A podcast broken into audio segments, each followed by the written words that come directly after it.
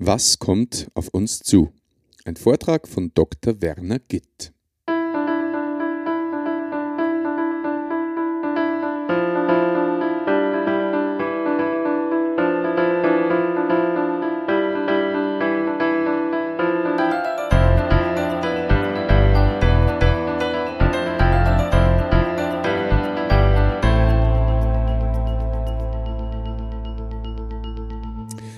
Christi und herzlich willkommen. In diesem Kanal geht es um Gottes Wün. Wir reden über biblische Themen und über die Geschichten, die Gott mit Menschen schreibt. Heute hören wir wieder einen Vortrag von einem sehr bekannten Informatiker und Buchautor, nämlich von Dr. Werner Gitt. Er war eingeladen vor Jahren für einen Vortrag in der christlichen Gemeinde in Steyr und diesen Vortrag habe ich in diese Podcast-Folge eingebaut und wünsche dir beim Anhören ein offenes Herz. Ja, einen schönen guten Abend. Ich freue mich, dass Sie alle gekommen sind und zunächst mal herzlichen Dank für die freundlichen Worte der Begrüßung. Ich bin sehr gerne wieder mal nach Österreich gekommen, dieses wunderbare, schöne Land, so mitten in Europa kann man sagen.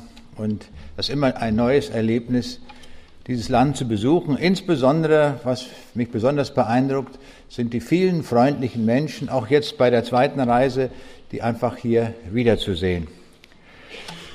Ja, es war vor einer Universität, da stand ein großer Fahnenmast. Aber es gab ein großes Problem.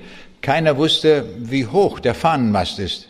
Und da hat man diese Aufgabe einem Physikprofessor und einem Mathematikprofessor gegeben. Und die sollten irgendwie auf wissenschaftliche Art und Weise herausbekommen, wie hoch der Fahnenmast ist.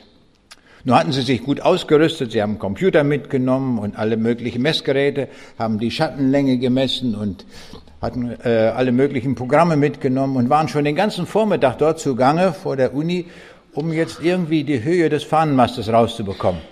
Und in dem Moment kommt der Professor für Englisch vorbei und er sagt, was macht ihr hier den ganzen Vormittag? Naja, sagt, sagten die, wir wollen die Höhe des Fahnenmastes ermitteln. Da geht er zu dem Fahnenmast, zieht den Bolzen raus, legt den Mast hin, zieht ein Bandmaß aus der Tasche und sagt 18,7 Meter und geht wortlos davon. Da sagt der Mathematiker zu dem Physiker, das ist so richtig typisch Englischlehrer. Wir sollen die Höhe messen und was macht der? Der gibt uns die Länge an.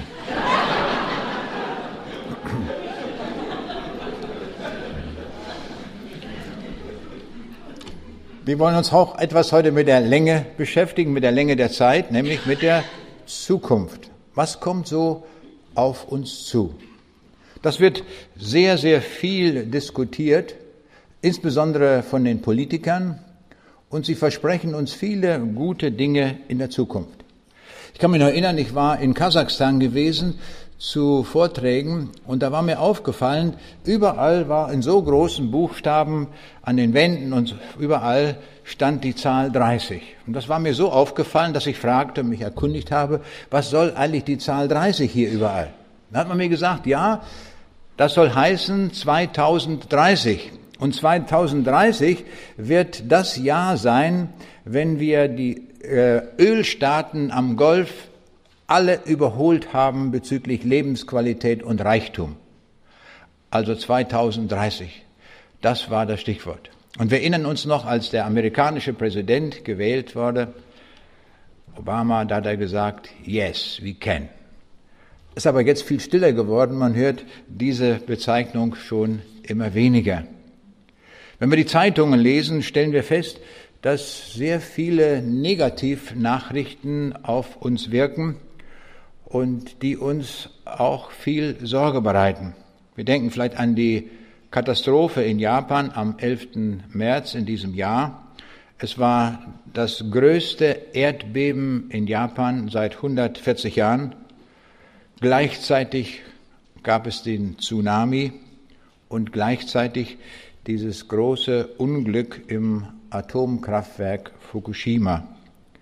Die Regierung von Tokio sprach von der teuersten Katastrophe aller Zeiten.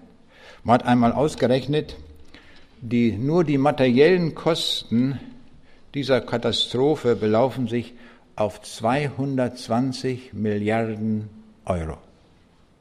Wir sehen, was wir in den Zeitungen lesen, was viele Leute sagen, geht in Richtung Katastrophe. Wenn wir die Politiker hören, dann sagen die, das wird alles besser, 2030 zum Beispiel oder sonst irgendwie. Es sind viele Nachrichten, die auf uns einstürmen. Und die Frage ist, wie wird es eigentlich wirklich sein in der Zukunft? Das interessiert uns sehr. Um ein Stück weit das zu erkennen, möchte ich mal so einen kleinen Gang durch die Geschichte machen. Und ich fange gleich ganz vorne an in der Menschheitsgeschichte mit dem ersten Menschenpaar, die es sehr gut gehabt haben dort in dem Garten Eden, den Gott gemacht hatte, aber äh, sie fielen in Sünde und mussten diesen wunderbaren Garten verlassen und kamen dann raus auf das Feld. Und Gott hatte ihnen gesagt, sie sollten die Erde füllen mit Menschen, das war der Auftrag, mehret euch und füllet die Erde. Und er gab den Auftrag, alles gut zu verwalten. Und so gingen sie hinaus, mussten hinausgehen in diesen Garten mit dem Auftrag, machet euch die Erde untertan.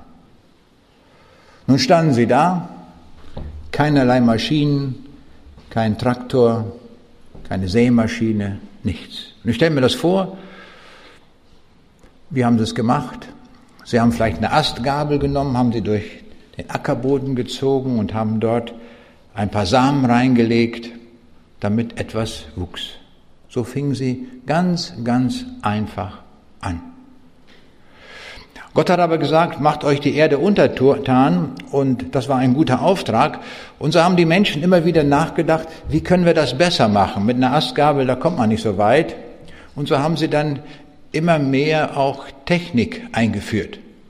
Und das Ergebnis sehen wir heute in der Landwirtschaft. Heute sind ähm, Mähdrescher im Einsatz, große Sämaschinen, mehrfach Kipppflüge. Also ist gewaltig, was heute da so läuft. Ich kann mich noch erinnern, als Kind, da wurde, wurden Roggenfelder gemäht und dann hat man von Hand die Gaben zusammengebunden und die wurden hingestellt zum Trocknen. Und heute, wenn ich etwas außerhalb unseres Wohngebietes mal hinausgehe und dort mit dem Fahrrad mal eine Strecke mache und sehe, wie heute geerntet wird, dann staune ich nur, wie rasant sich das weiterentwickelt hat. Da fährt ein Mähdrescher über ein Roggenfeld hinweg, dann steht ein großer Wagen extra. Und wenn er genug gemäht hat, dann wird einfach das fertige Korn dort abgeladen, dann fährt er wieder weiter und hat in zwei Stunden oder sowas ein Riesenfeld abgeerntet. Also eine unglaubliche, unglaublicher Fortschritt, wie wir sehen im Bereich der Landwirtschaft. Schauen wir uns einmal den Bereich der Medizin an. Auch dort hat es gewaltige Fortschritte gegeben. Mit der Erfindung des Mikroskops hat man erstmals erkannt, dass bestimmte Mikroorganismen die Ursache sind für verheerende Krankheiten, ja sogar für Volksseuchen. Und Robert Koch hat den Tubercle Bacillus entdeckt und den Cholera Vibrio und damit konnte erstmal, konnten erstmals Volksseuchen eingedämmt werden aufgrund dieser Erkenntnisse. Dann kam Wilhelm Konrad Röntgen und er hat die nach ihm benannten Röntgenstrahlen entdeckt. Und dann konnte man zum ersten Mal in das Innere eines Menschen hineinschauen, ohne dort etwas aufzuschneiden. Dann konnte man erkennen, ob jemand sich ein Bein gebrochen hat oder nicht. Das war ein gewaltiger Fortschritt, als man das konnte. Heute setzen wir Faseroptik ein und Computertomographie und können Schnittbilder herstellen, auch von den Weichteilen im Innern des Menschen.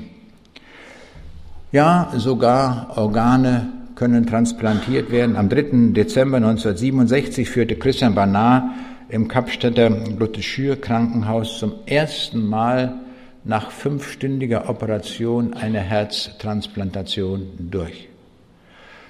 Ich weiß noch, als diese Nachricht um die Welt ging, hat man die Frage gestellt, darf man sowas überhaupt tun, von einem anderen Menschen ein Herzen nehmen und das dann in einen anderen Menschen hinein versetzen und vernähen und dann lebt er wieder weiter. Es ist gut, wenn man darüber diskutiert, aber ich denke, Gott hatte gesagt, macht euch die Erde untertan in allem, in der Landwirtschaft, in der Medizin. Ihr dürft das alles tun zum Wohle der Menschheit. Wenn wir mal nachdenken, was ist heute alles möglich, stellen wir fest, dass die Information in einer unglaublichen Weise angewachsen ist, dass keiner mehr nachkommt. Der letzte äh, Mensch, der noch alles, das gesamte Wissen der Menschheit in einer Person vereinigen konnte, das war Leonardo da Vinci. Leonardo da Vinci war Künstler, er war Ingenieur, er kannte sich in allen möglichen Gebieten aus und beherrschte auch noch alles. Aber er war der Letzte dieser Art. Dann ist das Wissen so rapide angestiegen, dass niemand mehr heute in der Lage ist, über alle Dinge Bescheid zu wissen. 1950 erschienen weltweit täglich 1500 relevante Aufsätze. 1985 waren es schon zehnmal so viel, nämlich 15.000 Originalarbeiten, die veröffentlicht wurden. Und im Jahr 2000 waren es 100.000 Originalarbeiten wissenschaftlicher Art, die pro Tag veröffentlicht wurden. Wir sehen eine gewaltige Zunahme des Wissens. Heute haben wir diese riesige Globalbibliothek im Internet, wo wir Milliarden von Seiten haben, die wir aufschlagen können und wo wir uns informieren können, und zwar in Sekundenschnelle. Wir geben ein Stichwort ein und bekommen die Information geliefert. Die Politiker haben es besonders schwer, sich in dieser unvorstellbaren Menge an Informationen zurechtzufinden. Ich denke manchmal an unsere Bundeskanzlerin, die Frau Merkel, die ein so großes Land regieren soll. Und sie hat auch nur 24 Stunden zur Verfügung. Wenn man, wenn man gar nicht schlafen würde, geht ja auch noch ab. Und sie muss so viel Informationen verarbeiten und zur Verfügung haben, dass sie einigermaßen damit klarkommt. Und da fällt mir ein, da kann man nur noch eins tun, für diese Menschen in Verantwortung beten. Das sagt ja auch die Bibel. Ein Parlamentarier sagte neulich, ich habe in der vergangenen Woche alle Informationen, die mir das Europäische Parlament geschickt hat, gesammelt. Am Schluss der Woche habe ich sie nicht gelesen, sondern gewogen. Und es waren 5,5 Kilogramm. Es kommt so viel Wissen auf uns zu, dass wir überhaupt nicht mehr damit leben können und anfangen können. Und wie viel mehr trifft das zu für die Regierungsmitglieder, die das gar nicht mehr alles verarbeiten können. Die Innovationszeit ist die Zeit, die vergeht, wenn eine Erfindung gemacht wird von einem Erfinder, wenn er etwas entdeckt, bis zur technischen Anwendung. Diese Innovationszeit hat sich ständig verkürzt. Der, vom Galvanisierversuch bis zur Einführung des Telegraphen dauerte es noch 61 Jahre. Von der Entdeckung der Elektronenemission in Glühlampen bis zum Einsatz der Verstärkerröhre vergingen dann schon nur 20, 22 Jahre. Und vom Transistor bis zur Schlüsselerfindung der integrierten Schaltung waren es nur noch zehn Jahre. So schnelllebig ist unsere Zeit geworden. Und wenn ich die Geschwindigkeit der Informationsübertragung einmal uns vor Augen male, dann kommen wir auch da aus dem Staunen nicht raus. Es dauerte fünf Monate, bis die spanische Königin Isabella von der Entdeckung Amerikas am 12. Oktober 1492 durch Christoph Kolumbus erfuhr. Es dauerte dann nur noch zwei Wochen, bis Europa etwas erfuhr von der Ermordung des amerikanischen Präsidenten Abraham Lincoln. Und es dauerte nur 1,3 Sekunden, bis die Menschheit erfuhr, dass ein Mensch auf dem Mond gelandet ist und seinen Fuß auf den Mond gesetzt hat. Wir sehen auch hier eine unvorstellbare Veränderung. Ein Gerät, das die Welt in besonderer Weise verändert hat, ist der Computer. Konrad Zuse baute 1936 den ersten Computer der Welt, der programmierbar war. Das war die Z1. Dann folgten die Z2 und die Z3. Und diese Rechner waren in der Lage, die Multiplikation 2 mal 2 gleich 4, das ging in zwei Sekunden. Da sind wir ein bisschen schneller mit unserem Hirn. Aber die Geschwindigkeit hat gewaltig zugenommen. Heutige Rechner schaffen mühelos 10 Milliarden Rechenoperationen in einer Sekunde. Und wenn man sie noch parallel schaltet und noch so ein paar Tricks anwendet, kommt man auf ein Mehrfaches dieser Geschwindigkeit. Die Rechner sind unglaublich schnell geworden, die Speicher sind sehr klein geworden und man kann fast sagen, je kleiner die Speicher geworden sind, umso mehr können sie speichern. Es ist gewaltig, was sich auf diesem Gebiet getan hat. Heute gibt es die Computer überall. Sie werden eingesetzt in der Wissenschaft, in der Verwaltung, ähm, in allen möglichen Bereichen der Wissenschaft, der Wirtschaft, ja sogar bis ins Kinderzimmer hinein sind die Computer installiert. Wir sehen, das sind gewaltige Veränderungen, die wir in dieser Welt erlebt haben. Gleichzeitig stellen wir fest, wenn wir uns diese Schöpfung ansehen, die ein Schöpfer gemacht hat, und wir wollen das mit unserem Vermögen, mit unserer Forschung verstehen, dann müssen wir ständig kapitulieren. Wir verstehen es nicht mehr. Wenn wir heute 200 Elementarteilchen kennen von der Materie, dann feiern die Physiker keine Triumphe der Erkenntnis, sondern sie sagen, wir befinden uns in einem Irrgarten. Wir wissen schon gar nicht mehr, wie man das alles zuordnen kann. Was wir heute Morgen zum Frühstück gegessen haben und mittags gegessen haben und was wir täglich zu uns nehmen, ist alles einmal über den Prozess der Photosynthese hinweggegangen. Photosynthese ist ein unglaublich genialer Prozess, der in jeder Zelle eines Grashalms stattfindet, wo durch Sonnen, zugeführte Sonnenenergie chemische Energieträger gebildet werden, die für die Nahrungskette von grundlegender Bedeutung sind. Das ist also ein so wichtiger, ein so grundlegender Prozess in unserer Welt. Und wir müssen bekennen, wissenschaftlich haben wir daran fast nichts verstanden. Wir kennen so ein paar chemische Grundgleichungen, so ein paar Bilanzgleichungen. Aber wie das wirklich funktioniert, weiß keiner. Und kein Chemiker, kein Verfahrenstechniker oder Physiker auf dieser Welt ist in der Lage, diesen Prozess nachzubauen, der in jeder kleinen Zelle eines Grashalmes stattfindet. Überall stoßen wir an Erkenntnisgrenzen. Kein Wissenschaftler kann uns die molekularen Mechanismen erklären, die eine Heuschrecke erzeugen, die aussieht wie ein verwelktes Blatt. Wie geht sowas?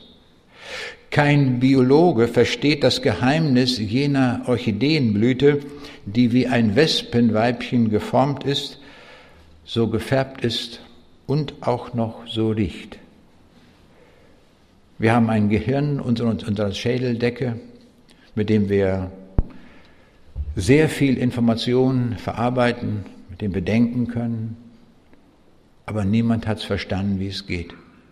Das Gehirn gehört zu den großen weißen Flächen der Unwissenheit in der Wissenschaft.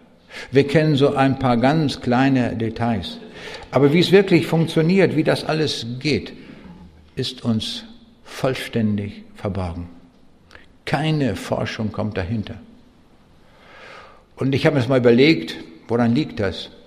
Das Gehirn hat eine so unvorstellbare Komplexität, die man auch in Zahlen ausdrücken kann. Ich habe das auch mal nachgerechnet, wie komplex das ist. Und daran wurde mir deutlich, dass es unmöglich ist, das jemals erforschen zu können. Wie komplex das alles zueinander verschaltet ist. Wir sehen also, wenn wir in die Werke der Schöpfung hineinschauen und das vergleichen mit unserem Denken, was wir wissenschaftlich, technisch und so weiter schaffen, dann sind wir ganz, ganz weit am anderen Ende. Wir wissen sehr, sehr wenig.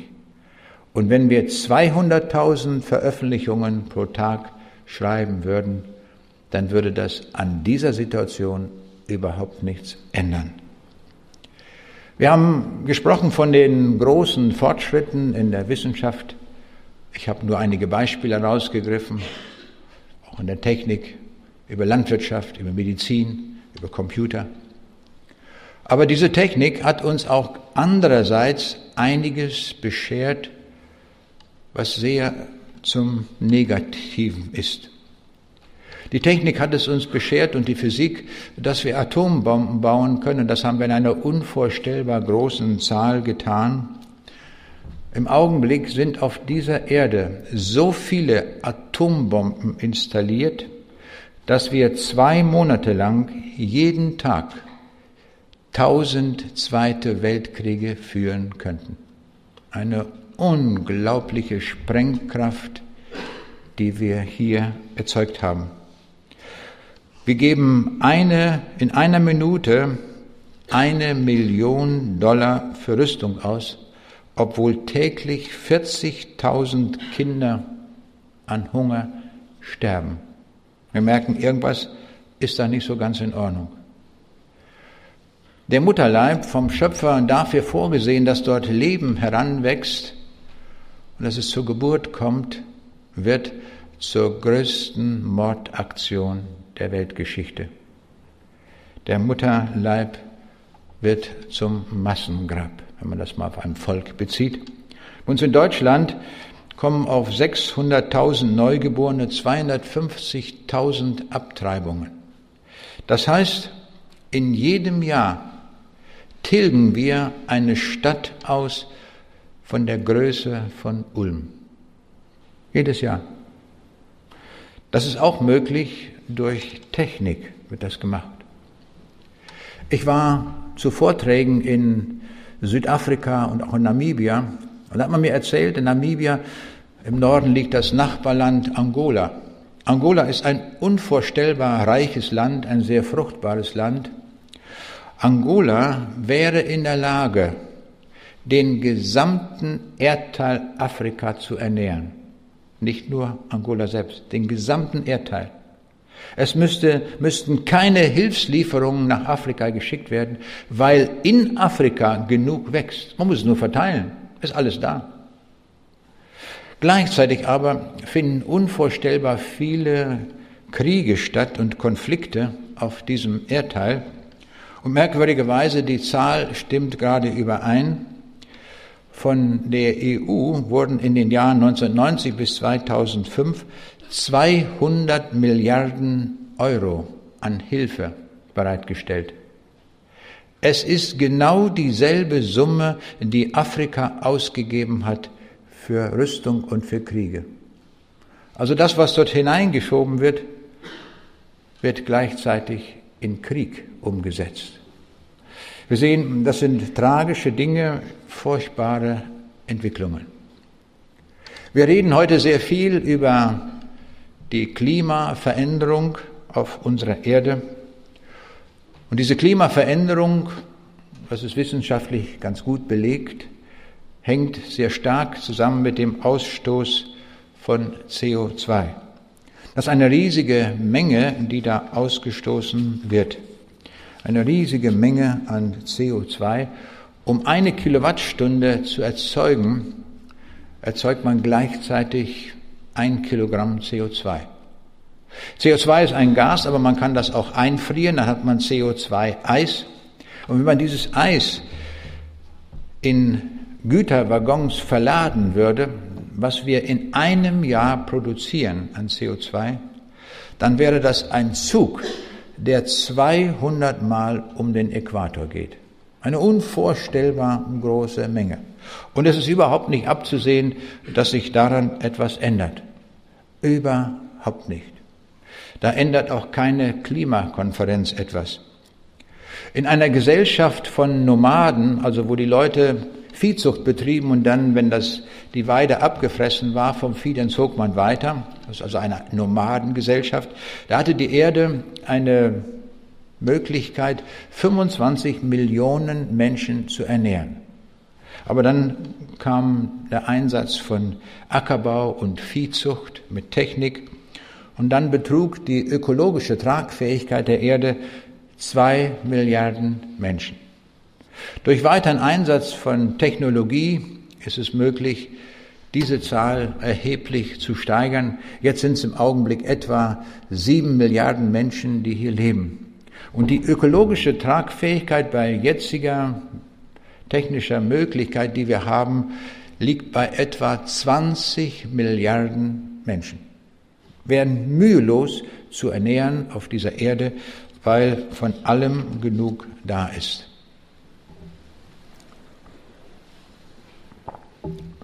Immer wieder finden Weltklimagipfel statt und da werden die dringendsten Probleme genannt. Der Treibhauseffekt, der die mittlere Temperatur auf dieser Erde ansteigen lässt. Dann das Problem, das damit verbunden ist, die Schneeschmelze, das Eis von Grönland und an den Polkappen schmilzt. Dann damit verbunden das Hochwasser, die Dürre und viele Naturphänomene, die dann dazukommen im Jahr 2007. Es wird ja jedes Jahr in Deutschland ein Wort des Jahres gewählt. Und das Wort des Jahres 2007 war das Wort Weltklimakatastrophe. Immer wieder werden solche Klimakonferenzen durchgeführt, um die Probleme zu benennen. In Amerika gab es den Hurricane Katrina über, über New Orleans und das war die größte Katastrophe, die Amerika, die größte Naturkatastrophe, die Amerika erlebt hat. Und immer wieder, wenn wir von solchen Ereignissen hören, kommt immer ein Superlativ damit ins Spiel. Es war die größte bisher oder die größte seit 200 Jahren oder so irgendwie. Das sind die Nachrichten, die wir hören. Und wenn man alle diese klimatischen Veränderungen einmal betrachtet, welche Folgen das hat, dann ist das für uns erschreckend. Ich will einige Dinge einfach mal nennen. Während größere Dürreperioden bisher nur alle 100 Jahren auf alle 100 Jahre aufgetreten sind, sind solche Katastrophen nun alle drei Jahre zu erwarten. Die Wirbelstürme werden um 40 bis 50 Prozent heftiger, als sie früher gewesen sind. Und das können wir beim Zeitunglesen sehr schnell feststellen, dass das alles stimmt. Die Wälder werden mehr und mehr dezimiert, die Wasserspiegel der Ozeane werden ansteigen, biologische Feinstrukturen geraten aus dem Gleichgewicht, Heuschrecken, Blattläuse, Schmetterlinge gedeihen im Treibhausklima besser und könnten sich in einer Vegetationsperiode sogar zweimal vermehren. Viele Pflanzen würden von den Insekten dadurch auch erheblich stärker geschädigt werden. Mit zunehmendem CO2-Gehalt der Luft verläuft die photosynthetische Assimilation der Pflanzen wirkungsvoller und die Blätter speichern mehr Kohlenhydrate. Unkräuter reagieren mit stärkerem Wachstum und verdrängen einige Nutzpflanzen. Der Nährwert der Pflanzen sinkt und die Tiere müssen mehr fressen. Parasiten und Krankheitserreger können sich durch ihre kurze Generationsdauer schnell auf die Veränderungen einstellen. Mit einer stärkeren Verbreitung muss gerechnet werden. Wir sehen, das sind alles Aussichten, wo wir nicht die Augen verschließen dürfen, sondern das gibt es alles wirklich. Man beobachtet, dass das Eis in den Polkappen schmilzt dass also immer mehr Wasser in die Ozeane damit hineinkommt und die Wasserspiegel steigen. Die Temperatur steigt auch an und ich habe gehört, in Grönland kann man inzwischen Kartoffeln anbauen, was früher völlig unmöglich war.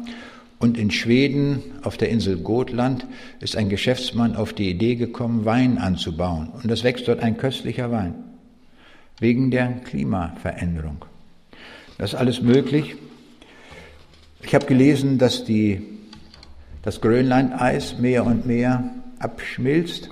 Und da wurde gesagt, dass wenn das Grönlandeis abgeschmolzen ist, werden die Wasserspiegel der Ozeane um sieben Meter angestiegen sein.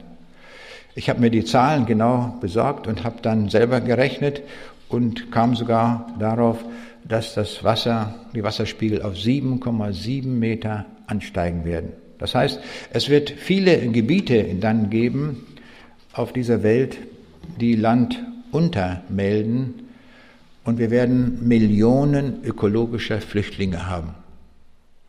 Das ist die Bilanz, wenn man alles beobachtet und nichts unterdrückt, sondern einfach mal sieht, wohin unsere Welt läuft. Wir sehen, das sieht nicht gerade sehr rosig aus und auch nicht sehr spannend. Und wir können sagen, niemand hat das noch im Griff. Das ist die Bilanz. Ich habe meinen Vortrag so aufgeteilt, Teil 1, was sagen uns die Menschen über die Entwicklung dieser Welt, wohin es läuft. Und das habe ich jetzt einmal so skizziert. Jetzt komme ich zum zweiten Teil und jetzt stelle ich die Frage, was sagt uns Gott über die Zukunft? Was sagt er uns? Er hat doch den Überblick über alle Dinge, auch über die Zukunft. Er ist ja allwissend. Und was teilt er uns mit, was in der Zukunft sein wird? Das hat mich interessiert. Was hat er dazu in seinem Buch in der Bibel gesagt? Und jetzt lese ich uns einmal zwei Zukunftstexte, die sich ganz präzise auf die Zukunft beziehen. Und das wird auch unsere Zukunft sein. Und ich lese uns einen Text aus dem Alten Testament, aus dem letzten Buch, aus dem Buch Malachi und einen Text aus dem letzten Buch des Neuen Testaments, aus der Offenbarung. Und jetzt hören wir einmal genau hin, was uns Gott sagt, was die Zukunft bringt. Und da steht in Malachi 3, in den Versen 19 bis 20, denn siehe, es kommt ein Tag, der brennen soll wie ein Ofen, da werden alle Verächter und Gottlosen Stroh sein. Und der kommende Tag wird sie anzünden, spricht der Herr Zebaoth, und er wird ihnen weder Wurzel noch Zweig lassen. Euch aber, die ihr meinen Namen fürchtet, soll aufgehen die Sonne der Gerechtigkeit und Heil unter ihren Flügeln. Und ihr sollt herausgehen und springen wie die Mastkälber. Und jetzt kommt der Text aus dem Neuen Testament über die Zukunft. Und da heißt es in Offenbarung 21, ich lese einige Verse aus dem Kapitel, und ich sah einen neuen Himmel und eine neue Erde. Denn der erste Himmel und die erste Erde sind vergangen und das Meer ist nicht mehr. Und ich sah die heilige Stadt, das neue Jerusalem von Gott, aus dem Himmel herabkommen, bereitet wie eine geschmückte Braut für ihren Mann. Und ich hörte eine große Stimme von dem Thron, die sprach, siehe da, die Hütte Gottes bei den Menschen. Und er wird bei ihnen wohnen, und sie werden sein Volk sein, und er selbst, Gott mit ihnen, wird ihr Gott sein. Und Gott wird abwischen alle Tränen von ihren Augen, und der Tod wird nicht mehr sein, noch Leid, noch Geschrei, noch Schmerz wird mehr sein, denn das Erste ist vergangen. Und der auf dem Thron saß, sprach, siehe, ich mache alles neu. Und er spricht, schreibe, denn diese Worte sind wahrhaftig und gewiss. Und er sprach zu mir, es ist geschehen, ich bin das A und das O, der Anfang und das Ende, ich will dem Durstigen geben von der Quelle des lebendigen Wassers umsonst. Wer überwindet, der wird es alles ererben, und ich werde sein Gott sein, und er wird mein Sohn sein. Die Feigen aber und Ungläubigen und Frevler und Mörder, und Unzüchtigen und Zauberer und Götzendiener und alle Lügner, deren Teil wird in dem Pfuhl sein, der mit Feuer und Schwefel brennt, das ist der zweite Tod.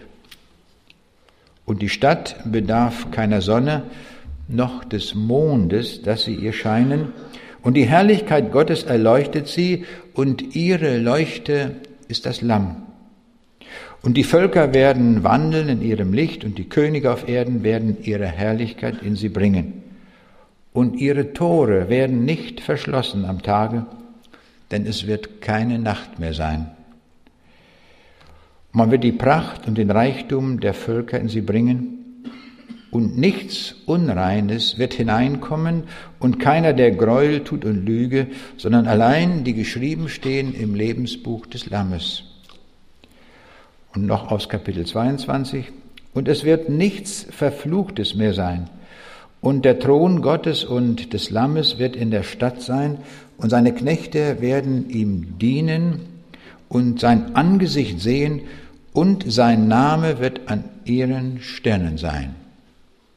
Und es wird keine Nacht mehr sein, und sie bedürfen keiner Leuchte und nicht des Lichts der Sonne, denn Gott der Herr wird sie erleuchten und sie werden regieren von Ewigkeit zu Ewigkeit. Jetzt haben wir das gehört, die Zukunftsperspektive Gottes. Und jetzt, wenn wir das vergleichen, was uns die Menschen sagen und was uns Gott sagt, was stellen wir fest? Es passt überhaupt nicht zusammen. Überhaupt nicht. Da ist nichts, was kompatibel ist. Was ist das denn? Wir haben doch Messwerte, wir sehen doch, wie diese Welt läuft, wohin das alles läuft. Und jetzt sagt Gott uns dieses hier und Gott äh, über, erwähnt überhaupt nichts von Klimakatastrophen, von irgendwelchen Dingen, würde sagen, von Eisschmelze, von Ökoflüchtlingen. Das gibt es alles gar nicht bei Gott. Ja, was ist das denn? Weiß Gott das denn gar nicht? Vielleicht deswegen, weil das schon 2000 Jahre alt ist, dieser Text, dass er das nicht gewusst hat? Weit gefehlt. Gott ist allwissend, er weiß alle Dinge, er weiß, wohin die Welt geht. Und er gibt uns eine Perspektive, die der Wahrheit entspricht, so wird es wirklich sein. Und das wollen wir zur Kenntnis nehmen. Und ich habe überlegt, wie können wir das verstehen, dass die Texte so unterschiedlich sind, das, was Gott uns sagt und das, was wir täglich in den Zeitungen lesen und was uns die Wissenschaftler in vielen tausend Veröffentlichungen sagen. Ich möchte das erklären an einem Bild. Stellen wir uns vor, wir machen eine Reise nach New York und wir fahren mit einem großen Schiff von Hamburg nach New York. Das ist unser Ziel. Wir haben das Ziel New York und wir kaufen uns eine Fahrkarte für eine Schiffsreise über den Atlantik nach New York. Und jetzt sind wir unterwegs. Das ist ja unser Ziel. Darum haben wir unser Geld bezahlt, dass wir diese Überreise machen über den Ozean. Und jetzt stellen wir uns vor, wir werden einen Passagier einsperren, ganz unten in dem Raum, wo die Kessel stehen für das Dieselöl also der Treibstoff für die Dieselmotoren für die Überfahrt. Und diesem guten Mann dort unten, dem geben wir weder eine Uhr mit, noch einen Kalender. Er hat auch kein Tageslicht, er kann überhaupt nicht sehen. Die einzige Informationsquelle, die dieser Mann dort unten im Schiffsraum hat, ist, dass er die Ölstandsanzeiger sehen kann.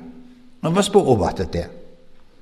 Jetzt überlegen wir mal, der sieht also jetzt, wie also ständig das Öl abnimmt. Die Anzeige wird immer weniger, immer weniger. Auf einmal ist schon die Hälfte weg. Und er beobachtet weiter, immer weniger, immer weniger. Es ist nur noch ganz unten in der Anzeige noch so viel Öl. Jetzt gibt es zwei Möglichkeiten der Reaktion. Entweder er sagt, wir sind mitten auf dem Ozean, Wind und Wellen werden uns erfassen. Es kommt gleich noch ein Hurrikan dazu. Das Schiff wird umgewirbelt. Wir werden alle ertrinken. Das Schiff geht unter. Eine große Panik. Es ist ganz schrecklich. Die oben auf dem Schiff, die sind noch vielleicht beim guten Mittagessen und die wissen gar nicht, was jetzt passiert. Das ist kein Öl mehr da. Wir sind hier hilflos Wind und Wellen und Hurrikans ausgesetzt. Vollkommene Panik. Ist ja angesagt. Messwerte sind genau angezeigt. Oder aber er sagt, Moment mal, dieses Schiff wurde konstruiert von klugen Ingenieuren. Das ist nicht das erste Schiff, das gebaut wurde. Es sind schon tausende von Schiffen gebaut worden, die über den Atlantik gefahren sind. Und die haben sehr viel Erfahrung und die wissen ganz genau, wie viel Öl man mitnehmen muss für eine Reise über den Atlantik. Das wissen die ganz genau, das ist hunderte von Mal ausprobiert worden. Und er wird ganz ruhig und sagt, prima, wenn das Öl jetzt so zu Ende ist, dann werden wir am Ziel sein. Ist doch klar. Das reicht aus, das Öl. Wir werden gleich in New York sein und er kann sagen, jetzt werde ich meine Koffer packen, denn gleich werden wir aussteigen. Ich wollte ja nach New York und jetzt werde ich gleich in New York sein. Stimmt's? Wofür entscheiden wir uns? Ich entscheide mich für die letzte Version. Wir sind angetreten zum Ziel New York und jetzt sind wir gleich da. Und schaut her, genau das sagt uns Gott. Genau das. Er sagt, macht euch keine Panik, geratet nicht in Panik oder sonst irgendwas. Das kann ich vollkommen ignorieren, alle diese Dinge, so sagt uns Gott in seiner Zukunftsperspektive, sondern wir sind jetzt bald am Ziel. Wenn ihr das alles seht, dann wisst ihr, dass sich eure Erlösung naht. Das ist das, was Gott uns sagt. Und das sollten wir zur Kenntnis nehmen, davon sollten wir leben, das soll unser Punkt sein, der wichtig ist. Das Zielpunkt der Weltgeschichte, um das in der Sicht Gottes zu sagen, ist das Wiederkommen des Herrn Jesus Christus. Er wird wiederkommen. Das ist der Zielpunkt. Das lesen wir in keiner Tageszeitung. Was für ein Jammer, wie schrecklich, dass das gar nicht veröffentlicht wird. Das ist die wichtigste Botschaft. Dieser Jesus Christus, der der Urheber dieser Welt ist, der alle Dinge geschaffen hat, wie es im Anfang des Johannesevangeliums heißt, im Anfang war das Wort und durch das Wort ist alles gemacht. Er ist der Urheber aller Dinge, der kommt jetzt. Und das Neue Testament, hier im Alten Testament schon, da wird das ganz groß wie eine Fanfare uns gesagt. Euch aber, die ihr meinen Namen fürchtet, soll aufgehen die Sonne der Gerechtigkeit. Jesus ist die Sonne der Gerechtigkeit. Er kommt jetzt. Es steht bevor. Dieser Herr kommt als Sonne der Gerechtigkeit. Für wen? Die ihr meinen Namen fürchtet, steht hier die ihr mit meinem Namen gelebt habt, die ihr euer Leben orientiert habt mit diesem Jesus, die ihr irgendwann im Leben zu ihm gekommen seid und habt gesagt, mit dir wollen wir leben. Wir haben erkannt, wer du bist. Und wir warten auf dein Kommen. Aber dieser Tag, so heißt es schon im Alten Testament, der Tag dieser Wiederkunft hat noch etwas anderes. Und das steht hier auch. Das wird hier nicht verschwiegen. Und da steht, denn siehe, es kommt ein Tag, der brennen soll wie ein Ofen. Da werden alle Verächter und Gottlosen Stroh sein. Beides gibt es. Dieser Tag ist ein herrlicher Tag, wenn er kommt, aber es ist gleichzeitig auch für einen großen Teil der Menschheit ein schrecklicher Tag. Denn sie werden sagen, Moment mal, dann habe ich ja mein Leben völlig falsch gelebt. Völlig daneben gelebt. Ich habe Aktien spekuliert, sieben Villen gebaut, sechs Segelboote gehabt und was weiß ich, das war mein Trachten und Leben in dieser Welt. Und jetzt ist alles dahin, jetzt brauche ich das alles nicht mehr. Falsch gelebt, daneben gelebt. Das ist die Tragik. Und der Jesus selbst sagt uns in Matthäus 24, Vers 30, wo er das Wiederkommen beschreibt. Und da sagt er, und alsdann wird erscheinen das Zeichen des Menschensohnes am Himmel und alsdann werden heulen alle Geschlechter auf Erden und werden kommen sehen des Menschensohn in Wolken des Himmels mit großer Kraft und Herrlichkeit. Merkwürdig. Diese Welt versucht herauszukriegen, woher das Leben kommt. Und an allen Schulen und Universitäten wird gesagt, kann ganz alleine entstehen in der Materie. Gar keine Frage. Nicht? Das geht alles so und beschreiben das in tausenden von wissenschaftlichen Veröffentlichungen und vergessen den Urheber, der es gemacht hat, nämlich Jesus. Sie haben sich gottlos orientiert und meinten, man könnte alles ohne Jesus erklären. Jetzt aber kommt er, ist jetzt da. Das ist der Urheber dieser Welt, der das Universum geschaffen hat, der alles gemacht hat, der kommt jetzt. Jetzt sind alle Fragen gelöst.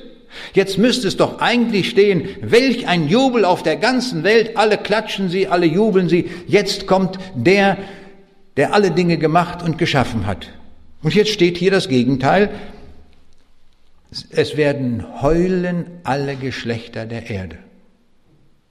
Alle Geschlechter soll heißen, aus allen Generationen, die je gelebt haben, nicht nur dieses Jahrhundert, das vergangene Jahrhundert, das 20. Jahrhundert, aus dem 19. Jahrhundert, aus dem 16. Jahrhundert, sie werden alle erscheinen müssen an diesem Tag. Ohne Ausnahme. Alle sind sie da, alle erleben sie das Kommen des Herrn und viele, nicht nur wenige, sehr, sehr viele, sagt der Jesus, werden jammern und wehklagen, wenn sie dort erscheinen müssen und wenn sie erkennen werden, wir haben unser Leben falsch orientiert, völlig daneben gelebt, ganz anderen Dingen gelebt. Jesus kam in unserem Leben gar nicht vor. Jetzt ist es zu spät. Und dann schreien sie und sagen, ihr Berge deckt uns, wir können das Angesicht dieses Herrn nicht mehr ertragen. Welch eine Tragik, die an diesem Tag auch geschieht. Aber die Bibel informiert uns, die wir das zur Kenntnis nehmen, sehr genau, dass wir genau eingerichtet sind, eingenordet sind auf diesen Tag, wann er kommen wird. Die Engel sagten bei der Himmelfahrt Jesu, ihr Männer von Galiläa, was steht ihr und seht gen Himmel? Dieser Jesus, der von euch weg gen Himmel aufgenommen wurde, wird so wiederkommen, wie ihr ihn habt gen Himmel fahren sehen. So kommt er wieder. Wir wissen also ganz genau, wie er kommt. Er kommt nicht im Fernsehen, er kommt nicht in der Wüste, er kommt nicht irgendwo, sondern er kommt aus den Wolken des Himmels. Und alle werden ihn sehen. Und dann steht ein wunderbares Wort in, im ersten Johannesbrief, Kapitel 3, Vers 2. Und da steht, und diesen, diesen Satz, den müssen wir uns mal auf der Zunge zergehen lassen. Der hat unglaublich in sich, was hier an Informationen drin steht. Hier heißt es nämlich, meine Lieben, wir sind schon Gottes Kinder. Es ist aber noch nicht offenbar geworden, was wir sein werden. Wir wissen aber, wenn es offenbar wird, werden wir ihm gleich sein, denn wir werden ihn sehen, wie er ist. Den Gedanken kann ich nicht mehr fassen. Der Jesus, der Urheber aller Dinge, der da in Macht und Herrlichkeit kommt, der Gott selbst ist in Person, denn er ist der Sohn des lebendigen Gottes. Ihm werden wir gleich sein. Was heißt denn das? Wenn Jesus der Schöpfer ist, dann werden wir diese Kreativität haben, die er auch hat. Ich bin völlig unmusikalisch und ich staune immer, ich höre das sehr gerne, wenn ich so Bachmusik höre, ich denke, wie kann ein Mensch, so konnte ein Mensch so etwas komponieren und das wird jetzt gespielt, ich staune darüber nur. Und wenn ich das hier lese, dann denke ich, ja, wenn ich im Himmel bin, dann werde ich dem Bach mal zeigen, wie man komponiert. Dann kann ich so komponieren wie Jesus. Dann werde ich diese Fähigkeiten haben weil der Herr mir das schenkt. Aber nicht nur mir, sondern allen, die auch den Weg mit ihm gegangen sind. So steht ja, steht ja nicht ein Einzelner, sondern ihr Lieben heißt es hier, die ihr mit ihm geht. Ihr werdet sein wie Jesus. Boah, das ist nicht zu fassen. Ist das nicht eine unglaubliche Erhöhung aus Liebe, die der Herr uns zuteil werden lässt? Das ist unsere Zukunftsaussicht. Wenn wir diesen Herrn annehmen, diesen erhöhten Herrn, die Bibel zeigt uns sehr genau, wie er kommen wird. In Matthäus 24, Vers 30 heißt es, er kommt in Kraft und Herrlichkeit. Also da wird alles erbeben, kann man sich vorstellen. Das heißt sogar, dass die, das ganze Weltall ins Wackeln kommt. Und den Leuten wird bange sein, bevor das losgeht. Er hat ja die Naturgesetze gemacht, er braucht ja die Naturgesetze nur mal ein ganz klein wenig ändern an der Schraube, ein bisschen drehen, dann fängt das ja alles an zu wackeln und zu zappeln. Aber ist der Herr, er hat das im Griff. Das ist wichtig zu wissen. Er kommt in den Wolken und er kommt sichtbar. Nicht wie die Zeugen Jehovas sagen, dass er unsichtbar gekommen ist. Lassen wir uns nicht beeinflussen durch so viele falsche Lehren, die in diese Welt ausgegangen sind. Wir brauchen das lebendige Gotteswort, wie es in der Bibel steht. In der Offenbarung 1, Vers 7 lesen wir, siehe, er kommt mit den Wolken und es werden ihn sehen alle Augen und alle, die ihn durchbohrt haben, und es werden wehklagen um seinetwillen alle Geschlechter der Erde. Auch hier taucht wieder diese Bezeichnung auf. Sie werden wehklagen. Also eine ganze Gruppe von Menschen wird wehklagen und schreien, dass sie das erleben müssen. Am liebsten würden sie sich verabschieden aus dieser Situation und sagen, weg, ihr Berge fallt über uns, dass wir gar nicht mehr da sind. Nein, keine Wahl, sie müssen dabei sein und müssen das ertragen und müssen auch das Gericht über sich ergehen lassen. Hier steht, er kommt sichtbar. Alle werden ihn sehen. Am 20. Juli 1969 fand die erste Mondlandung statt und als Neil Armstrong seinen Fuß auf den Mond setzte, haben 500 Millionen Menschen dieses Ereignis am Fernseher verfolgt. Das war außergewöhnlich. Zum ersten Mal in der ganzen Menschheitsgeschichte tritt ein Mensch auf den Mond und hinterlässt mit seinem Schuh eine Spur. Und das haben 500 Millionen Menschen gesehen. Ein nächstes Ereignis, was die Welt offensichtlich bewegt hat, war, als Lady Di von England starb bei einem Verkehrsunfall im Tunnel in Paris. Zum ersten Mal wurde das Wort verwendet Globalbeerdigung. Und bei dieser Globalbeerdigung, an der quasi eine, fast eine ganze Menschheit teilgenommen hat, ist bekannt geworden, dass 2,5 Milliarden Menschen dieses Ereignis am Fernsehen mitverfolgt haben. Also fünfmal so viel wie bei der ersten Mondlandung. Und jetzt komme ich zum Wiederkommen des Herrn Jesus. Das werden nicht 500 Millionen sein, auch nicht 2,5 Milliarden, sondern es wird eine komplette Menschheit sein. Alle. Alle, die je auf dieser Erde gelebt haben, werden an diesem Tage das live erleben. Sie werden aus den Gräbern hervorgeholt, sie müssen raus aus ihren Gräbern und sie müssen das alle sehen.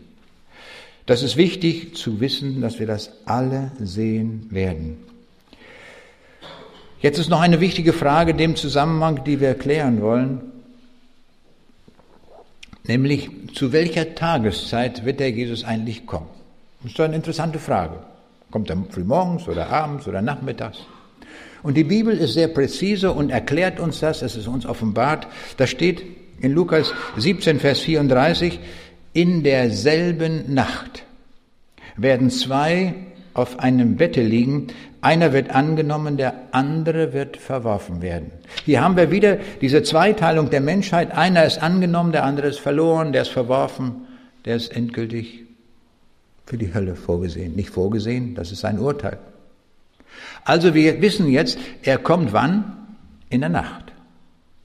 Moment mal, wir lesen weiter. In Vers 36, da steht, da werden zwei auf dem Felde sein, einer wird angenommen, der andere wird verworfen werden. Wann arbeitet man auf dem Felde? Am Tage. Also wann kommt der Jesus? Am Tage. Jetzt können Bibelkritiker sofort einhaken und sagen, da haben wir es ja schon wieder, diese Widersprüche in der Bibel. Ich kann schon gar nicht mehr hören, die Widersprüche. Da steht hier, er kommt in der Nacht und jetzt so auffällig steht das da gleich zwei Verse später, nicht wahr? Hat dann da der Schreiber gar nicht aufgepasst. Da steht plötzlich, dass er am Tage kommt. Ja, das stimmt beides, ist vollkommen korrekt. Was kann man daraus für eine Schlussfolgerung ziehen? Daraus kann man die Schlussfolgerung ziehen, dann muss die Erde eine sphärische Gestalt haben dass sie von der einen Seite von der Sonne angestrahlt wird, dann gibt es immer eine Erdhälfte, die hat Tag und die andere Erdhälfte hat Nacht. Und das ist völlig korrekt ausgedrückt. Ich weiß nicht, ob der Kolumbus diese Bibelstelle gelesen hat. Er hätte aus dieser Bibelstelle sofort schließen können, dann muss die Erde eine Kugelgestalt haben und wenn ich mit meinen Schiffen nach Westen segle, werde ich irgendwann im Osten ankommen. Das hat er ja auch der Königin Isabella sehr deutlich gesagt und ich kann mir vorstellen, dass er das aus der Bibel hier aus diesen beiden Versen ableiten hat können. Die Erde muss eine sphärische Gestalt haben.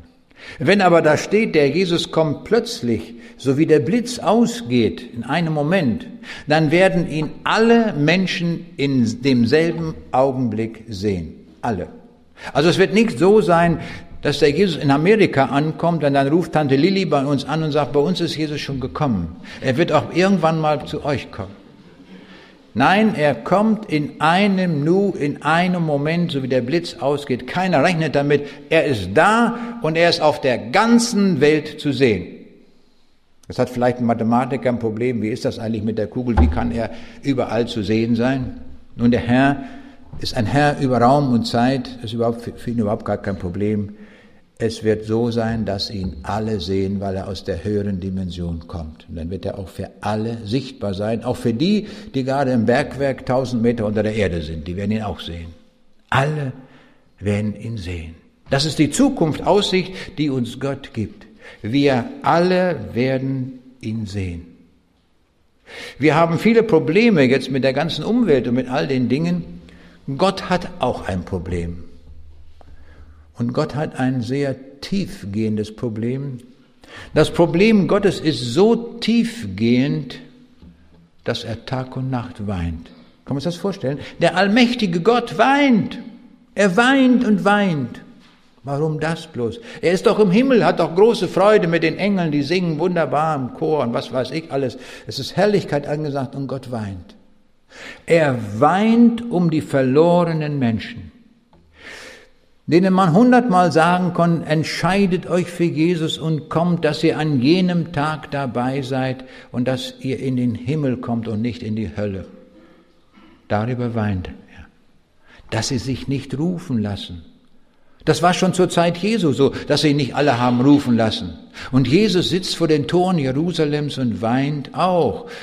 Und er sagt zu seinem Volk, wie oft habe ich euch rufen wollen, wie eine Henne ihre Küken ruft. Und ihr habt nicht gewollt. Dann kommt dieser traurige Satz, ihr habt nicht gewollt. Und die Erfahrung haben wir auch gemacht, ich weiß das hier aus den Gesprächen, manch einer hat jemanden eingeladen, einen Nachbarn oder einen Freund oder Freundin, kommt doch auch mit zu dem Vortrag, wo das Evangelium gesagt wird. Und sie sind nicht mitgekommen. Sie haben nicht gewollt. Nichts Böses, nur nicht gewollt. Aber da hängt unglaublich viel dran, wie wir sehen. Jesus zu wollen oder nicht zu wollen, das ist so ein großer Unterschied, da hängen ganze Ewigkeiten dran. Weil an dieser Person des Herrn Jesus alles hängt. Wir würden hier heute Abend nicht sitzen, wenn er uns nicht in seiner Schöpfungsordnung gemacht hätte und nicht gewollt hätte. Und er hat das Problem auch der Sünde gelöst, indem er am Kreuz war. Stellen wir uns einmal vor, der am Kreuz war, war kein anderer als der Sohn des lebendigen Gottes. Und lässt sich da bespucken, verhöhnen, alles lässt er über sich ergehen und trägt die Sünde von uns allen in einer unglaublichen Geduld, voller Schmerzen zieht er durch. Am dritten Tage kommt er aus dem Tod zurück als Auferstandener. Und jetzt steht er vor uns und ruft uns. Und er sagt uns, ich liebe dich. Jeden, der hier ist, komm doch. Lass dich rufen, dass du eine ewige Zukunft hast. Dass du dabei bist an jenem Tag. Ich habe so ein Traktat geschrieben mit dem Titel Wie komme ich in den Himmel? Das verteile ich überall so, wo ich gerade bin. Wenn ich im Hotel übernachte, dann kriegt das, kriegen das die Leute an der Rezeption. Wenn ich irgendwo essen gehe im Restaurant, dann gebe ich das weiter. Und in den meisten Fällen erlebe ich, dass das angenommen wird, gerne angenommen wird. Aber manche Leute sagen mir, äh, das will ich nicht, ich bin Atheist. Und dann sage ich ihnen immer, wissen Sie, schade für Sie, dann haben Sie keine Zukunft. Das ist ein Problem. Wenn Sie keine Zukunft wollen, das ist Ihre Sache. Wir brauchen Zukunft. Wir brauchen eine Zukunft, die tragfähig ist und die bleibend ist. Und Gott hat einen solchen Ort für uns vorgesehen, wo wir ewige Bleibe haben, ewige Heimat haben. Das ist das, was Gott uns gibt und schenkt, schenken will. Und er will uns antreffen als entschiedene Leute, damit wir unsere Heimat bekommen. Im Philipperbrief Kapitel 3, Vers 20, da lesen wir, unsere Heimat aber ist im Himmel, von dannen wir auch warten des Heilandes Jesus Christus des Herrn. Das ist die von Gott vorgesehene Heimat. Nietzsche, dieser Gottesleugner, hat auch über Heimat nachgedacht und Er wusste, er hat keine Heimat und hat beschrieben, wie furchtbar es ist, wenn man Gott hinter sich gelassen hat und keine Heimat hat. Und er beschreibt das in einem Gedicht, wo er sagt, die Welt ein Tor zu tausend Wüsten, stumm und kalt, wer das verlor, was du verlorst, macht nirgends Halt. Nun stehst du bleich, zur Winterwanderschaft verflucht, dem Rauche gleich, der stets nach kältern Himmeln sucht, weh dem, der keine Heimat hat. Hat er erkannt, Nietzsche war der einzige Philosoph, der die Gottlosigkeit in der Folge beschrieben hat. Mr. Dawkins in England hat ein dickes Buch geschrieben, 500 Seiten, der Gotteswahn, wo er den Atheismus propagiert. Er hat überhaupt keine Ahnung, was das heißt, Gottlosigkeit einmal in der Ewigkeit ertragen zu müssen. Hat keine Ahnung davon. Nietzsche hat das geahnt. Der, das, der ist der einzige Philosoph, der beschrieben hat, wie schrecklich es ist, wenn man Gott getötet hat, wenn man Gott hinter sich gelassen hat. Wir brauchen Heimat. Das ist mir mal so deutlich geworden. Ich bin in Ostpreußen geboren, ganz am äußersten östlichen Zipfel von Ostpreußen. Also es war der östlichste Teil des früheren Deutschen Reiches, das ist heute russisch. Und ich bin dort geboren auf einem Bauernhof und bin noch bis zur zweiten Klasse gekommen dort.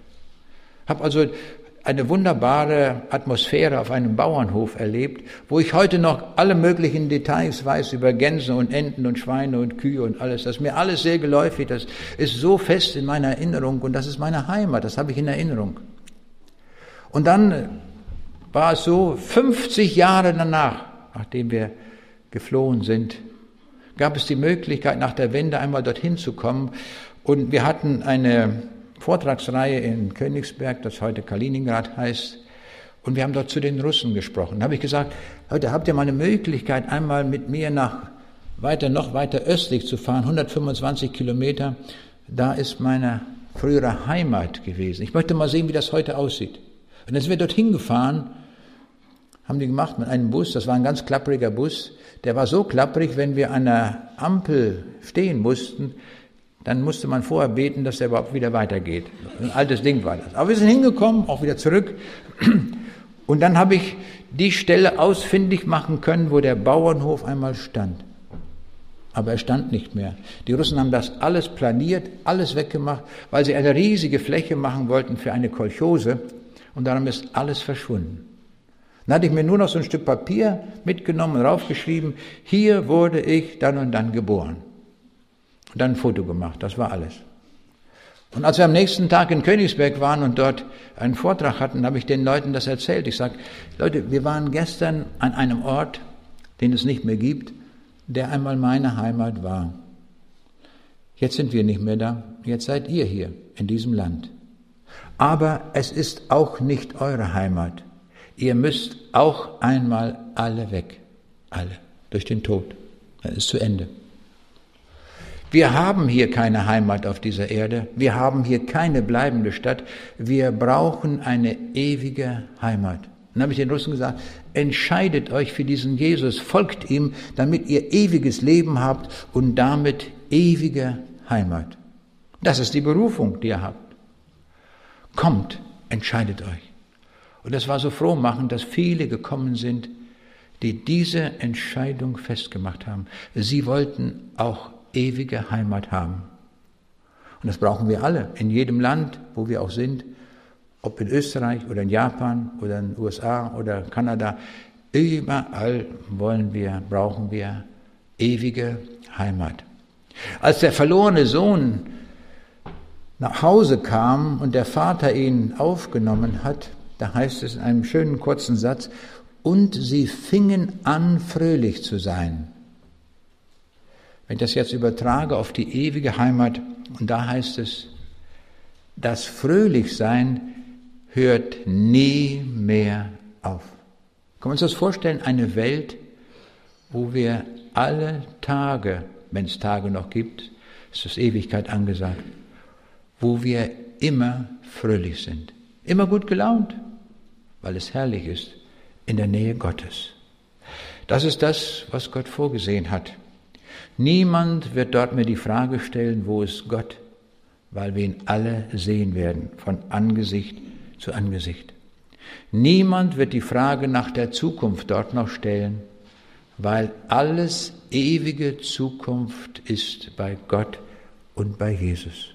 Es wird ewig herrlich sein. Über den Tod werden wir nur noch mitleidig lächeln, haben wir längst hinter uns gelassen. Durch die Auferstehung des Herrn Jesus werden wir ewig leben.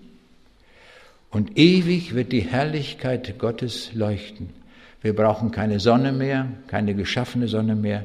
Und wir brauchen keine Öle, um uns einzuschmieren, dass wir einen Sonnenbrand kriegen. Denn diese milde Sonne des ewigen Gottes wird uns erleuchten, wird unsere Herzen erwärmen und wird das ewige Licht sein, wo keiner mehr irgendeinen Schutzfaktor braucht. Es wird unglaublich schön sein. Eine Herrlichkeit ohne Gleichen wird das sein. Aber die Bibel verheimlicht uns nicht das, was auch sein wird und was ich schon erwähnt habe. Hier in Offenbarung 21, 8, da steht, der feigen Verleugner aber und Ungläubigen und Frevler und Totschläger und Unzüchtigen und Zauberer und Götzendiener und aller Lügner wird sein in dem Pfuhl, der mit Feuer und Schwefel brennt. Das ist die Hölle. Es sind, über diese Hölle gibt es unglaublich viele Irrlehren. Man kann es gar nicht fassen, was die Leute da alles aus der Bibel rausgenommen haben. Das ist gar nicht vorstellbar. Die Zeugen Jehovas sagen, es gibt gar keine Hölle. Sie haben alle die Wörter, die der Jesus gesagt hat, haben sie retuschiert, dass es das überhaupt nicht mehr gibt. Und andere Gruppierungen tun das in gleicher Weise. Es ist so furchtbar, wie das ausgehöhlt wird, was so deutlich gesagt wird. Was der Jesus unterschrieben hat mit seinem Blut, dass es stimmt, so wird es sein. Und dann nimmt man den Menschen die Warnungen. Gott warnt uns und sagt, geh doch ja nicht an diesen Ort, ich möchte dich im Himmel haben. Es ist nicht so wie im Karneval, im Kölner Karneval immer gesungen wird, wir kommen alle, alle in den Himmel. Ein großer Irrtum ist das. Das ist Karneval. Das ist Betäubung.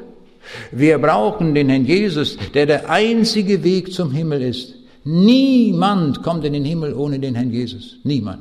Das hat der Jesus ganz deutlich gesagt. Ich bin der Weg und die Wahrheit und das Leben.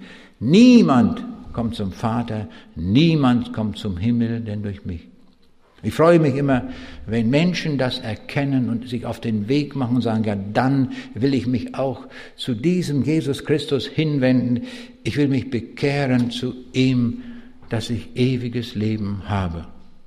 Ich will das mal deutlich machen an so ein paar Beispielen. An Beispielen kann man das immer besonders gut zeigen, wie das geht und wie man das macht. Ich war in Namibia gewesen, hatte dort Vorträge und an einem Abend, ich lade immer ein zum Gespräch nach solchen Vorträgen und da habe ich eingeladen und dann kamen zwei Frauen. Und sie waren so etwa 30, 32, es waren, waren Geschwister, leibliche Schwestern. Und ich frage sie, ich sage, ich sag, warum sind Sie gekommen? Man fängt ja das Gespräch irgendwie an. Und dann sagten die, ja, wir wollen in den Himmel. Das fand ich eine prima Antwort. So eine Antwort höre ich selten, weil die Leute immer etwas zunächst mal ganz was anderes erzählen. Ist auch okay, wie man anfängt. Aber die sagten nun ganz spezifisch, wir wollen in den Himmel. Ich sagte, das interessiert mich mal. Warum haben Sie das so formuliert? Und dann sagten sie, ja, vor einer Woche ist unser Vater gestorben. Wir waren mal in jungen Jahren, haben wir alles gewusst. Als Kinder wurden wir gelehrt von unseren Eltern, wir wussten alles. Aber dann sind wir ausgebüxt. Raus, weg aus dem Elternhaus, sind nach England gegangen und haben alles Mögliche gemacht und haben alles in dieser Welt mitgemacht, gesündigt bis zum geht nicht mehr. Und dann aber bei der Beerdigung waren wir dabei und da wurde auf der Beerdigung so viel davon gesagt, dass der Vater jetzt im Himmel ist. Und jetzt sind wir heute Abend zu Ihrem Vortrag gekommen und Sie haben auch so viel über den Himmel gesprochen. Jetzt ist uns das irgendwie wichtig geworden, der Himmel. Und darum sind wir gekommen. Ich sage, das verstehe ich. Das hat Gott jetzt auf den Punkt gebracht. Aber wie wunderbar, Sie haben gehört und sind gekommen.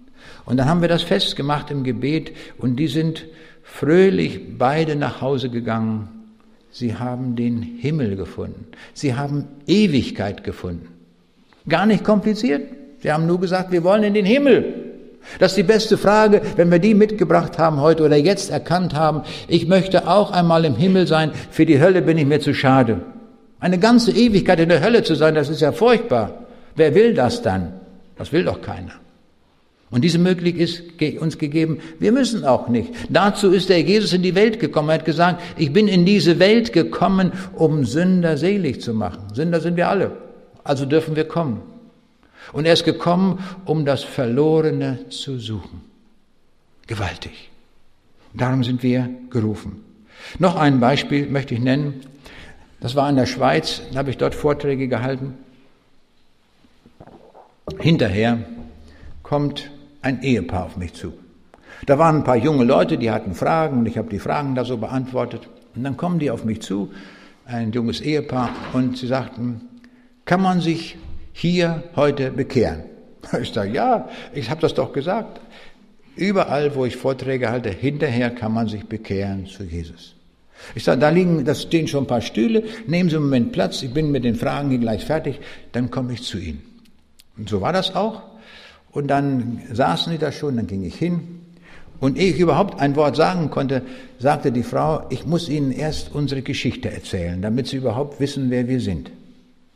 Und sie sagte, vor einiger Zeit hat uns jemand eine CD von Ihnen gegeben.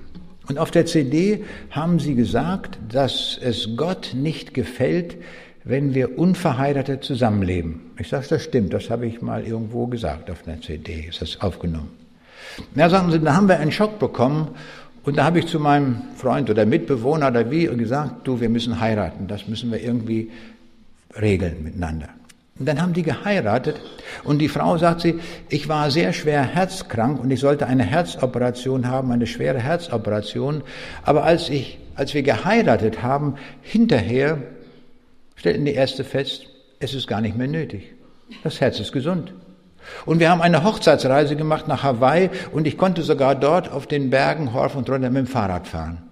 Oh, ich sage, das ist ja ein tolles Ding. Ich sage, aber das tut Gott. Wenn wir gehorsam sind, da kommt uns Gott meilenweit entgegen und hilft uns und steht uns bei. Was haben Sie erlebt? Er sagt, ich muss Ihnen noch was erzählen. Ich habe vorher ständig Bewerbungen losgeschickt, um eine Stelle zu finden. Und ich bekam nur Absagen. Nach der Hochzeit eine Bewerbung losgeschickt und schon hatte ich eine Stelle und ich habe ganz liebe und nette Kolleginnen. Ich sage, sehen Sie, da hat Gott noch einen draufgesetzt. Auf Gehorsam. Das tut Gott. Und dann sagten sie, jetzt müssen wir noch etwas sagen. Wir haben das ja getan mit der Heirat, weil, das, weil sie das auf der CD gesagt haben. Und sie sagen ja immer dort nach jedem Vortrag, dass man sich zu Jesus bekehren soll. Und da haben sie da auch oft gesagt, man kann dann in so einen Raum kommen und dort wird das besprochen und da wird gebetet und dann kann man das tun. Ich sage, ja, stimmt. Ja, aber sagten sie auch auf der CD, äh, können wir das ja nicht, wo sollen wir da hingehen? Wie soll das gehen? Und dann sagten die, ja, da haben wir sie verfolgt im Internet, wo sie Vorträge halten. Und da haben wir gesehen, jetzt sind sie in Wetzikon und da mussten wir nur zwei Stunden mit dem Auto fahren. Und so sind wir gekommen und jetzt wollen wir uns bekehren. Ich sage, wunderbar, ich sage, Sie haben schon erkannt, dass Gott gut zu Ihnen ist, wie er Sie gesegnet hat. Und jetzt wollen wir uns, jetzt machen wir die Sache fest mit dem Herrn Jesus. Und dann haben die sich mit großer Freude bekehrt zu Jesus. Dann sind die fröhlich nach Hause gegangen.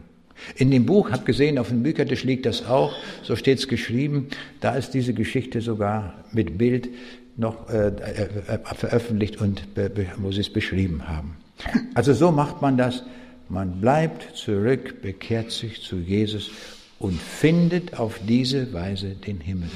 Und wenn der Jesus kommt, dann wissen wir schon, was er uns zurufen wird. Der Jesus hat uns das so genau, so präzise gesagt, dass er sagt, wenn er wiederkommt, wird er sagen, kommt her, ihr Gesegneten meines Vaters, ererbet das Reich, das euch bereitet ist von Anbeginn der Welt.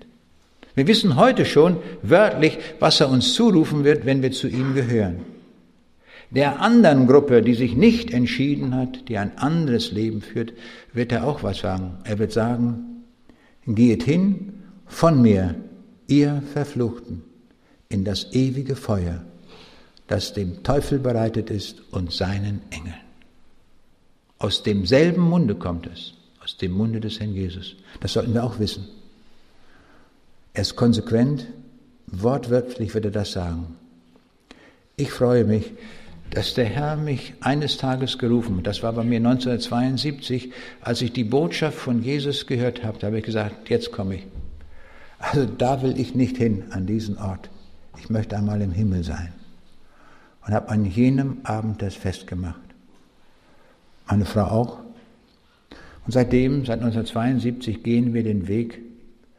Und ich habe nicht geahnt, was das für Konsequenzen hat. Jetzt im Rückblick kann ich sagen, ich bin auf allen Erdteilen dieser Welt gewesen mit dieser besten Botschaft, die es gibt, mit der Botschaft des Evangeliums. Und auf allen Erdteilen habe ich erlebt, wie Menschen den Herrn Jesus angenommen haben. Menschen, die wir im Himmel wiedersehen. Es war eine ganz große Freude für mich, als ich heute Abend hier ankam und habe einige Leute getroffen, die vor zwei Jahren eine solche Entscheidung getroffen haben. Ganz großartig. Wollt ihr mal aufstehen? Ihr gehört auch dazu. Steht mal auf. Wunderbar. Vielen Dank. Sind extra irgendwo hergefahren, dass wir uns heute wiedersehen. Welch eine Freude, den Herrn gefunden zu haben und andere auch. Und das dürfen wir heute auch tun, das darf sich wiederholen. Der Jesus lädt alle ein, die diese Zukunft bei ihm erleben wollen. Lassen wir uns nicht bange machen durch all die Dinge, die in den Zeitungen stehen. Wir gehen einem großen Tag entgegen, wenn wir unser Leben mit dem Herrn Jesus leben. Und der Jesus hat das so gefügt und gewollt, dass wir in dieser Zeit, wo wir hier leben, diese Entscheidung für ihn treffen. Und das ist ganz einfach. Da ist nichts Kompliziertes daran. Und so werden wir es auch nicht kompliziert machen. Ich werde gleich hier rausgehen aus dem Saal, ganz geradeaus rüber, geht man durch diese Glastür noch durch. Und da haben wir so einen Raum, wo viele Sessel stehen, das ist so ein offener Raum. Da kann man einfach damit dazukommen. Und ich mache Folgendes, ich werde meine Bibel aufschlagen und einige zentrale Aussagen uns nennen, die uns den Weg zur Heimat weisen. Und dann werden wir beten und machen das fest. Und der Jesus wird uns dann sagen, welch eine Freude, dass ihr das festgemacht habt. Freut euch, dass eure Namen im Himmel geschrieben sind. Menschen, die vorher nicht dort eingetragen waren im Himmel, werden heute eingetragen. Es ist gewaltig, ich kann es kaum fassen. Das macht der Jesus. Wenn wir ihm folgen, wenn wir ihm gehorsam sind, wenn wir das tun, lassen wir uns rufen.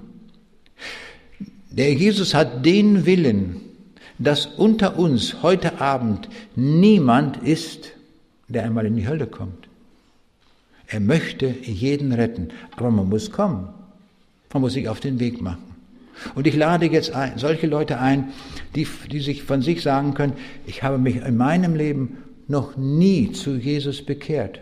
Dass es ihn gibt und das weiß ich alles. Aber ich habe mich noch nie zu ihm hingewandt, noch nie bekehrt. Die können kommen.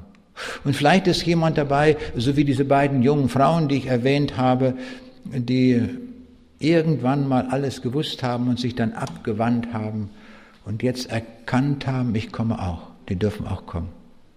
Und wer durch irgendwelche Lebensumstände abgekommen ist, darf auch kommen. Wir sind gerufen, dass wir kommen und das festmachen. Es wird ein großes Freudenfest im Himmel sein, wenn einer umkehrt und zu Jesus kommt. Gewaltig. Und das darf hier geschehen in Speyer. Ist das nicht großartig? Das darf sein. Ich rufe jetzt und lade ein, dorthin zu kommen. Und es ist schön, wie ich es manchmal erlebe, dass man jemanden mit an die Hand nimmt und sagt, ich komme mit. Vielleicht die Nachbarin, die sagt sich, alleine ist mir das so komisch, kann ich alles verstehen. Dann packen wir ihn bei der Hand und sagen, ich komme mit. Gar keine Frage. Oder die Nachbarin, den Nachbarn, dann nehmen wir ihn bei der Hand. Der Jesus hat gesagt, führet sie herein. Wohin? Ins Reich Gottes. Führt sie herein, dass sie einmal im Himmel sind. Manchmal müssen wir jemand etwas schieben. Das ist gar nicht schlecht. Ich kann mich noch erinnern, einer Reise in Japan, da, wenn zur Hauptverkehrszeit, wenn die äh, U-Bahnen unglaublich voll sind, da sind angestellte Schieber, die die Leute vom Bahnsteig in die U-Bahnen reinschieben, weil weil da sonst kein Platz ist. Man kriegt die Leute nicht rein. Die werden reingeschoben. Ich möchte so ein Schieber sein für den Himmel. Ich möchte euch in den Himmel hineinschieben. Ist das nicht großartig? Und wenn wir im Himmel angekommen sind, dann werden wir einmal sagen, ja, der hat mich in den Himmel reingeschoben. Jetzt, jetzt darf ich hier sein. Ist das nicht großartig? Wunderbar. Und so dürfen wir diesen Dienst auch vielleicht tun an jenem, den wir mitgebracht haben. Den schieben wir in den Himmel hinein. Mit welch einer großen Freude. Ja, so lade ich euch ein, kommt einfach dahin. Und wer sagt, ich möchte einfach mal hören, wie das überhaupt geht, wie das gemacht wird, damit ich das woanders auch mal tun kann, einem anderen helfen kann, kann auch dazu kommen. Wir haben viel Platz, gar keine Frage. Also, wollen wir unserem Herrn danken, dass er uns so einlädt, dass er uns eine Zukunftsperspektive nennt, die wirklich wahr ist, die trägt und die uns ewige Hoffnung gibt. Wir wollen ihm danken, ich möchte mit uns beten. Wir haben lange gesessen, vielleicht stehen wir einfach mal zum Gebet auf.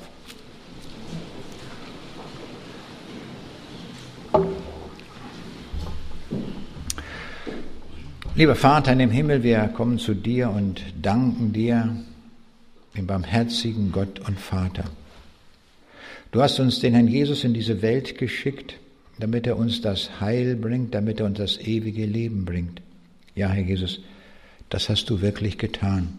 Du hast alles am Kreuz vollbracht und jetzt wartest du auf uns, dass wir kommen, dass keiner verloren geht.